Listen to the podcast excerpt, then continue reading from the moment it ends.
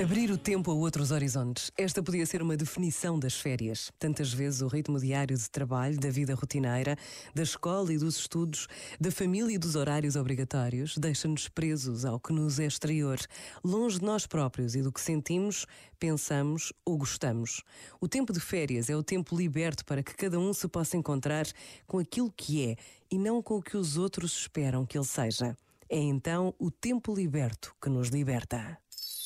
Este momento está disponível em podcast no site e na app da RGF.